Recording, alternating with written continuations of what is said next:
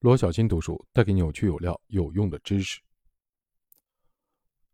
不要小题大做。价值驱动性的专业人才不会小题大做。你会注意到，优秀的领导者都不会小题大做。你越擅长保持冷静，并帮助周围的人保持冷静，你就会受到尊敬，也越有可能获得晋升。通常，当一个人试图引起别人的注意时，就会表现出不必要的戏剧性。有些人做事情的方式就是戏剧性的，比如，如果你不希望别人批评你，那么你对批评做出过激的反应，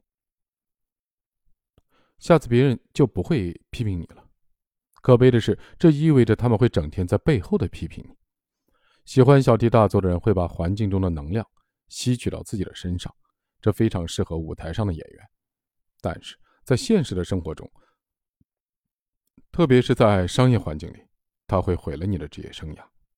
每个人每天都有一定数量的能量，他们用这些能量满足自己的需求、同事的需求以及他们关心的人的需求。但是小题大做的人会偷走你的能量，让你无力去照顾自己和其他人。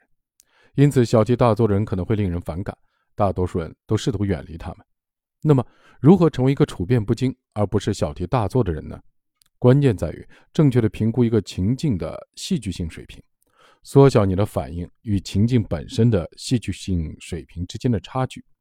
如果用一到十来评价一个情境的戏剧性，要成为一个平衡的人，关键就在于不要超越情境本身应有的戏剧性水平。如果有人登录你的电脑查邮件，事后忘了退出，而你的反应是把电脑扔到房间的另一头。这个戏剧性的差距就太大了，你反应过度了。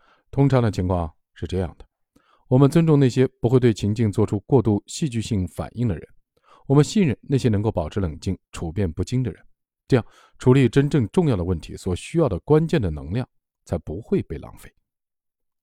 尼尔·阿姆斯特朗是第一个在月球上行走的人，以在任何情况下都能镇定自若著称。无论周围的情况多么混乱，他都能让航天飞机安全着陆，然后把登陆舱降落在月球上。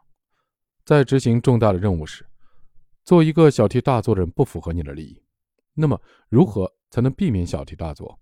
在面临戏剧性的情境时，一个关键的问题是问自己：一个头脑冷静、处变不惊的人会如何处理这样的情况？